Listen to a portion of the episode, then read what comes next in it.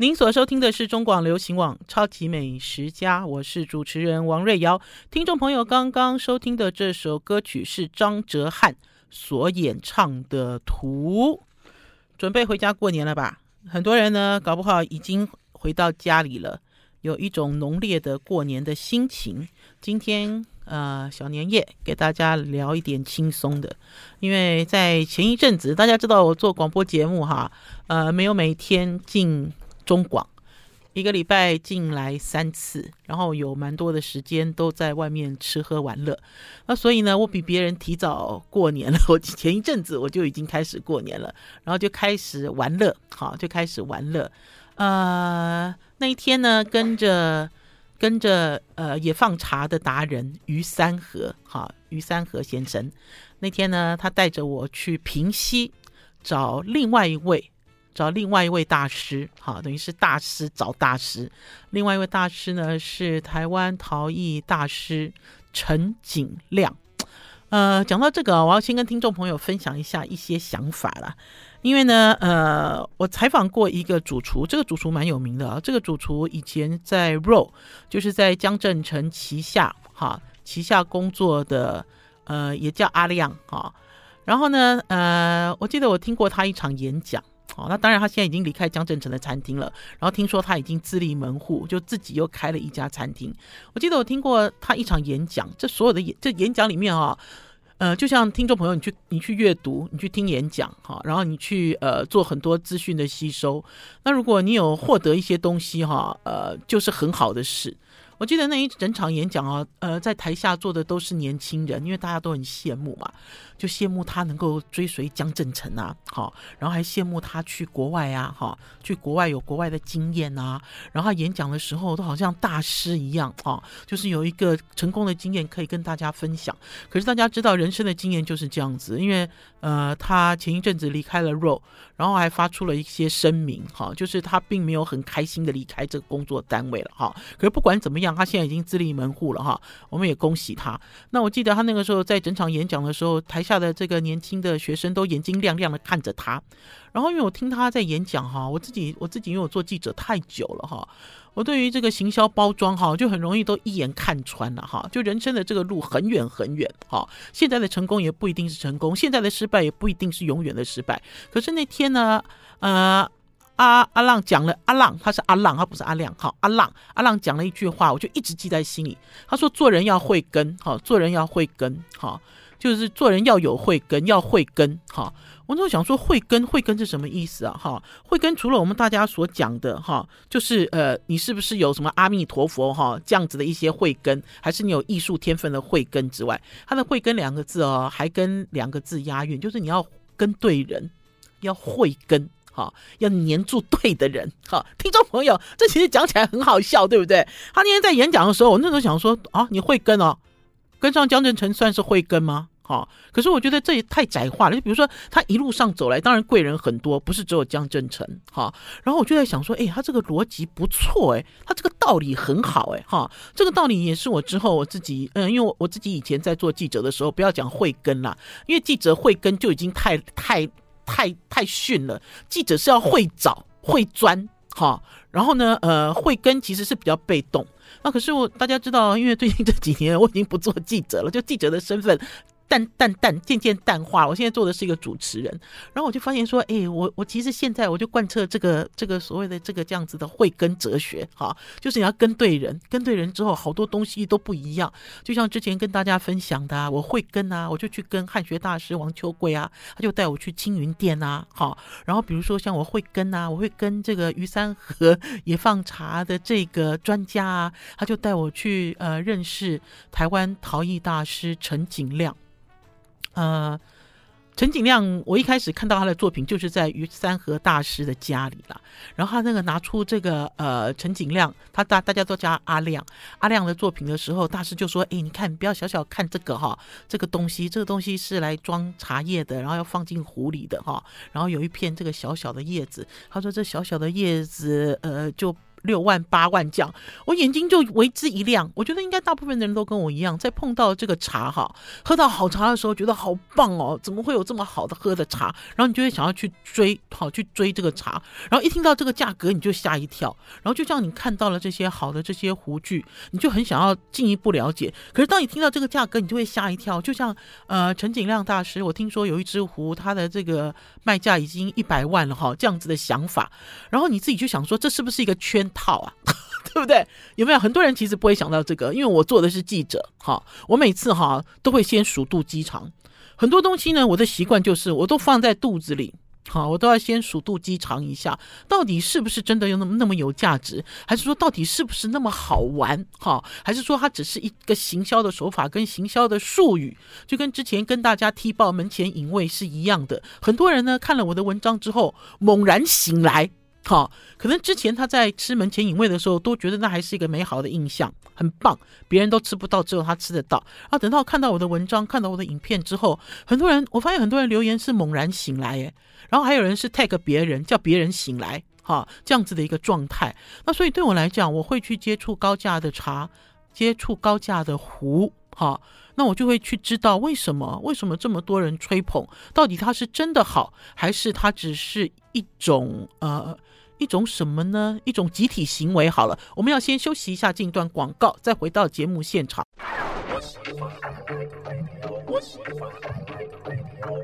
我是王瑞瑶，您所收听的是中广流行网《超级美食家》。今天我们跟大家介绍台湾陶艺大师陈景亮。不管你会不会喝茶，要不要喝茶，喜不喜欢喝茶，然后不管你家里有没有收藏壶之类的，哈。那因为我接触呃碰到陈景亮大师的作品，一个就是在于三河于先生的家，另外一个呢就是呃东港张家食堂。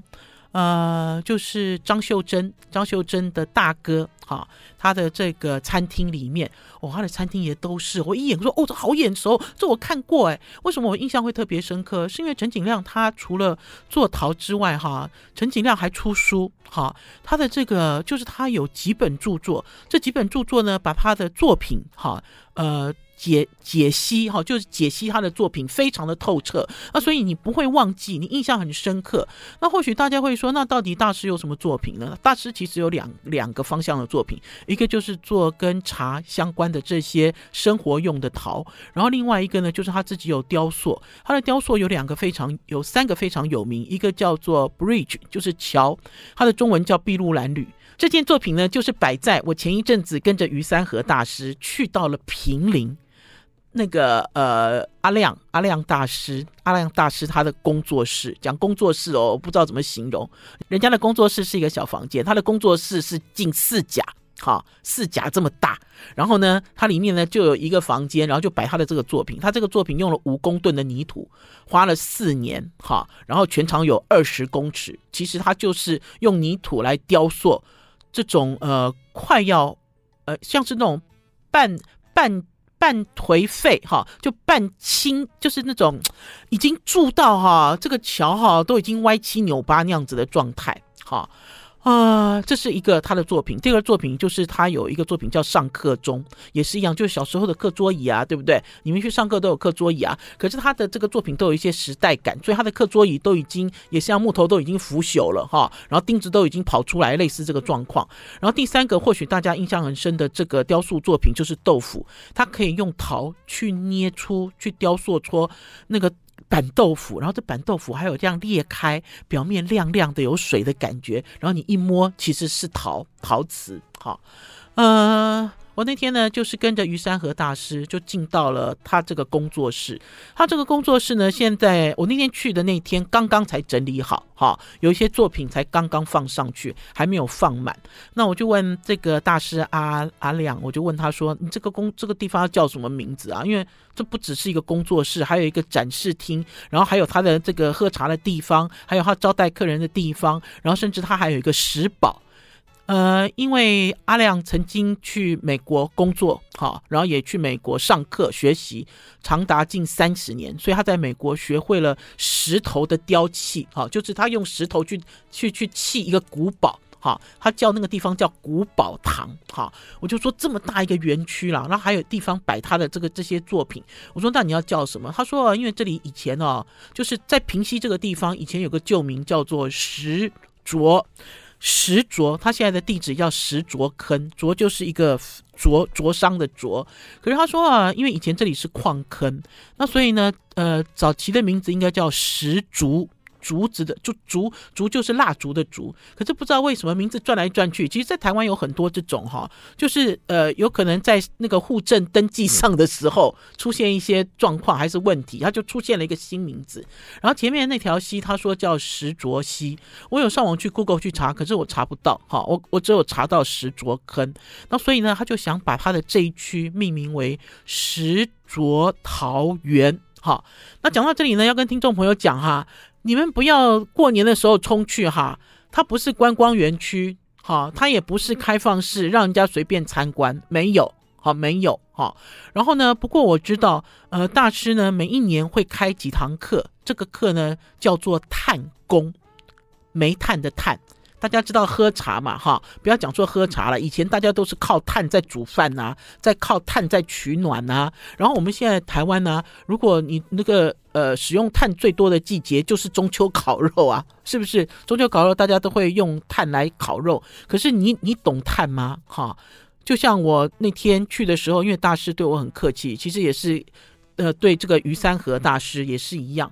那他就用很简短的时间，快速的教我。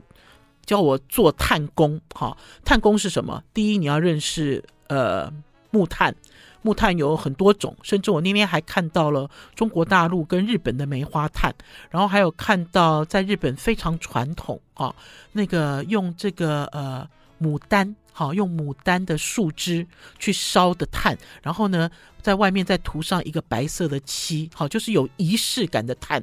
然后更不要讲，就是茶道老师赵坤秀曾经有带到我们超级美食家来的所谓的什么呃橄榄炭、核桃炭，好，这些我其实那天都在呃这个大师的工作室全部都看到，呃，可是看到炭要干嘛？看到炭是要教你怎么样把炭排好，排在炭炉里面。所以呢，这里面还包括了炭炉的学问，还包括了木炭的学问。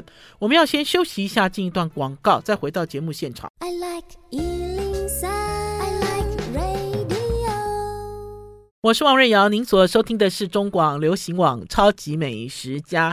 听众朋友有没有发挥慧根的精神呢、慧根哦。身边有哪一些朋友值得你学习哦？不一定是大师哦。我要跟大家讲，或许呢，在台湾的这个社会里面，都非常的崇拜哈，就是有这种莫名的这种崇拜的现象。只要这个人做了一个什么事，你就好崇拜他哦，什么东西都好崇拜他，好热衷哦。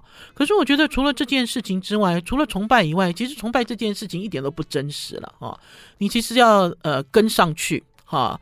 然后呢，呃，一方面学习，哈，不一定是学习到对的事物哦。我要跟大家说，所有东西都是开放式，哈，并不是说哦，我今天黏着大师，大师放一个屁都是香的，不是，不是这样的想法，是你要粘上去，然后你要看，然后你要学习，学习完了之后你自己要筛选，哈。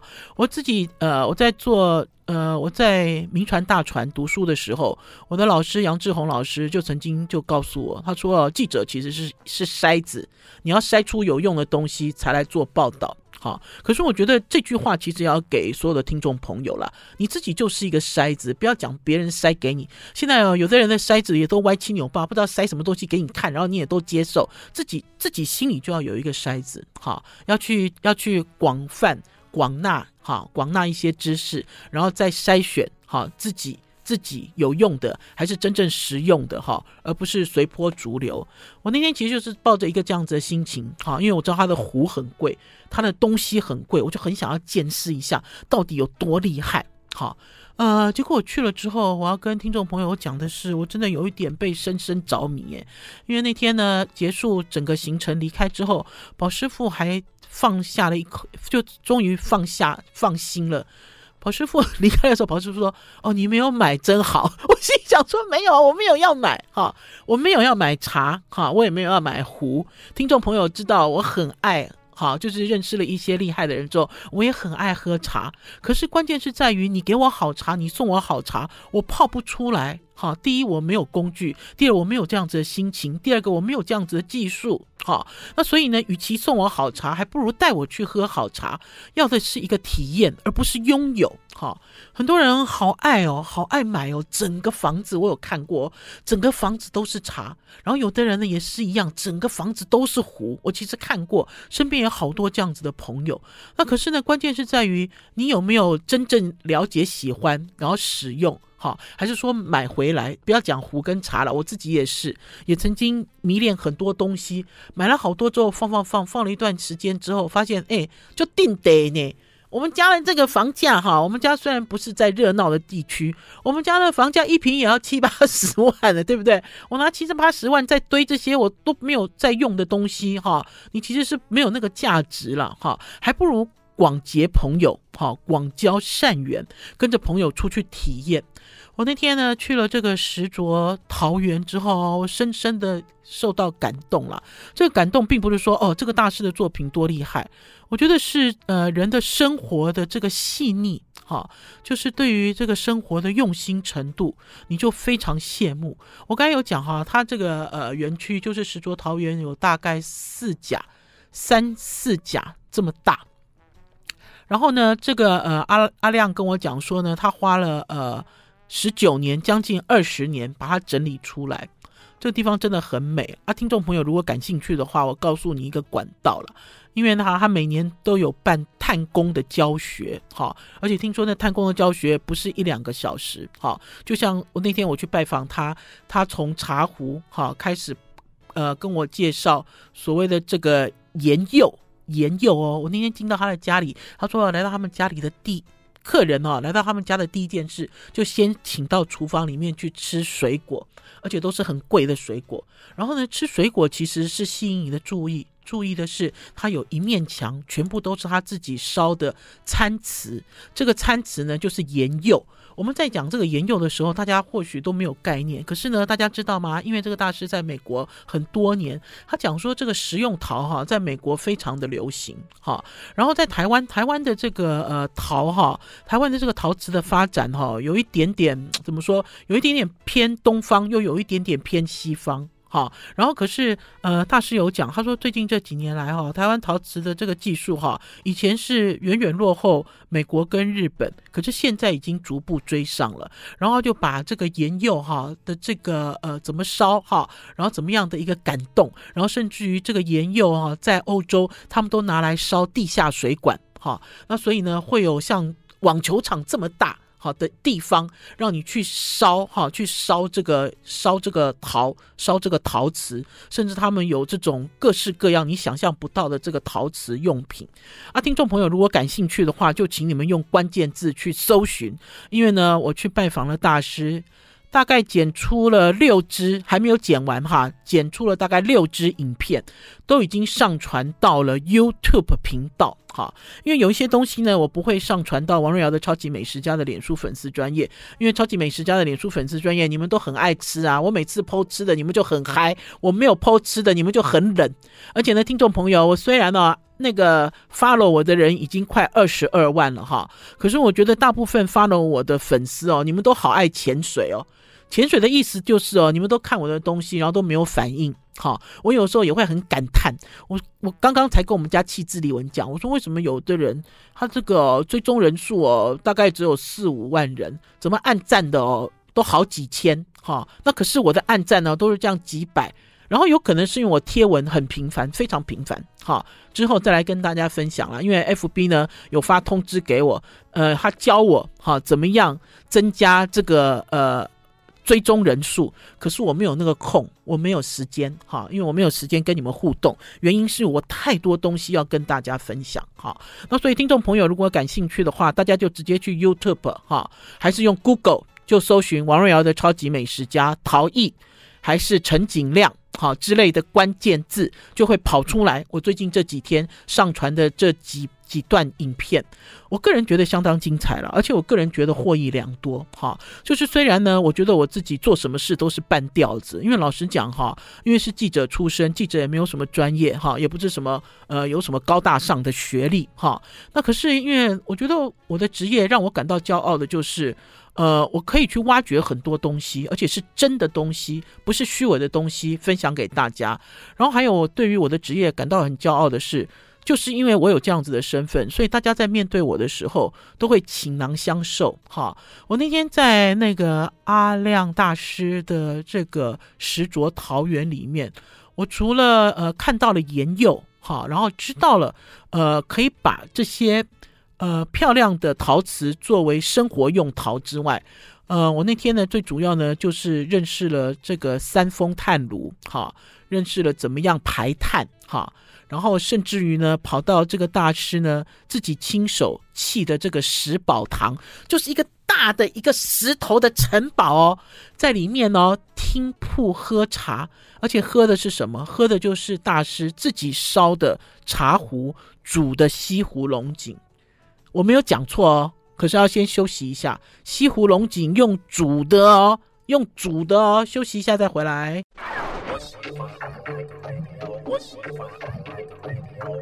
我是王瑞瑶，您所收听的是中广流行网《超级美食家》。今天来跟大家聊非常有趣的，其实呢不完全是陶艺，哈，跟陶艺相关的这些林林总总的这种生活美学之旅啊，我觉得我好兴奋哦！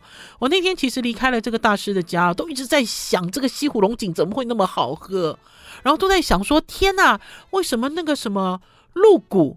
鹿谷，鹿谷山顶，好，有人种红茶，为什么呢？泡出来这么好喝，好，呃，可是不是叫大家去追逐茶，也不是叫大家去买壶啦，没有，不是这个意思，哈，是呢，你必须要用心体会你的生活，好，我觉得，呃，感官这件事情很难形容，可是都尽量在广播里面。讲给大家听，好，讲给大家听，因为或许你没有办法跟我一样，哈，可以有这么多机会追随不一样领域的大师，可是你可以透过我的广播，哈，可以神游一番。我讲说那天啊，大师就说他用他发明的一个壶，这个壶叫做月瓢，用这个月瓢壶呢去煮西湖龙井。我心想说，大师你也太大胆了吧？宝师傅是杭菜大师哎，我们家曾秀宝宝师傅是杭州菜的大师哎。我说你这煮西湖龙井会不会太大？会不会很苦涩啊？会不会很难喝啊？就没有他一煮之后，哇！宝师傅就讲，他说没有想到煮的比冲的还好喝。因为我们传统在喝这个西湖龙井哦，西湖龙井很青涩，它很快就会变苦嘛。没有这个龙井茶泡了三四泡，应该是说煮了三四泡都非常好喝。那我们就在猜到底是水的问题，还是说它这个茶叶的量没有那么大，还是说它这个壶很厉害？好，那我要先先介绍一下这陈景亮大师了。这陈景亮大师哦。呃，他在很年轻的时候考进了国立艺专，然后就而且进入的是美术系。可是呢，他发现呢，画画不能赚钱，而且画画永远很穷，而且画画呢永远都出不了头。然后他自己非常非常喜欢喝茶，所以呢，他就去做茶壶。他说他人生的第一桶金哈，就是随随便便做了几个茶壶。好，那一年。呃，四五十年前吧，大师不止更早。好，他说他那年呢，就是做了一批茶壶，然后就解决了他的燃眉之急，然后就发现，哎，做茶壶很好赚呢，随便怎么做都很好赚呢。可是呢，他自己慢慢就会发现说，不是这样子。好，他的茶壶还是要有自己的论述，而不是说，因为他早期他都在研究宜兴壶，然后呢，在台湾呢，但最主要的也是以宜兴壶这一派为主。那所以大师他就用了苗栗的泥土，好，然后去烧。呃，所谓的我们在地的台湾壶，哈，因为土不一样，还有它的这个描述茶壶的方式也不一样，其实功夫很深呐，哈。然后呢，呃，那天呢就用了他两个壶，一个就是月瓢壶，另外就是我我跟大家讲的，就是他现在卖价已经个十百千万，已经七位数的那种那种义气壶，哈，就是煮水的那个壶，哈。然后他每一个壶呢都有专利，哈，就是他去研究壶，并不是呃照以前人的那方式，就是以前人的基础，然后再向上，哈，再向。呃，比较新派的一些创意跟开发，我觉得都蛮有趣的。然后我们在喝第二泡茶的时候呢，喝的就是这个鹿谷，鹿谷的这个红茶。哈，呃，我之后我也有跟茶道老师赵坤秀私讯啊，因为我实在太惊艳了，我就跟坤秀老师讲啊，坤秀老师说，对啊，没错啊，他说现在大家都喜欢做红茶，他说因为红茶哈，呃，很讨好。好，而且也比较好做，然后大家接受程度也比较高。好，可是不管怎么样，反正我在这个他的这个食宝堂里就享受了一个这样子的一个意境，好，茶的意境，壶的意境，然后还包括炭的意境。我要讲这个炭哈，因为那天他说要教我炭工的时候，我就笑了。我心想说，我们家哦，龟山呢，我以前小时候住龟山山边，哦，好冷哦，听众朋友，又冷又湿。我爸爸啊，那个时候冬天都会烧炭啊，谁不会烧炭呢？对不对？中秋烤肉谁不会烧炭？烧炭难道有很难吗？没有，我觉得啊，烧炭回到了一个一个所谓的一个原点。以前呢，所有的物资都很珍贵，都很珍惜。你今天要怎么样起一个炭炉？这个炭炉哈，可以不用照顾三个小时，哈，完全烧尽。不要一直啊这样烧，叫不要说哎没有火了，我要扇风哈，还是说哎我要添炭哦，都没有。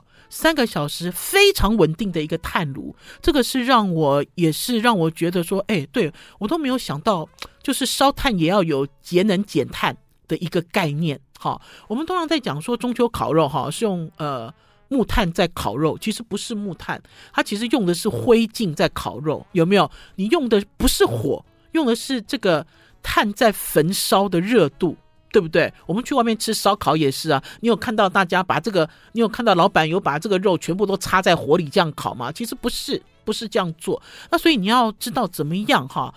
打造一个稳定的炭炉，哈啊！今天呢，三丰的这个炭炉就跳跳过去了，因为大家感兴趣就去 YouTube 看，因为这个也是从清朝流行的一个一个我们的一个传统的一个一个炉具，哈，传统的一个炉具。那我要讲的是我，我我从这个大师的身上，他从一块很大的炭教我怎么样解。解开来之后呢，这个炭呢就不会有很多碎碎的东西啊。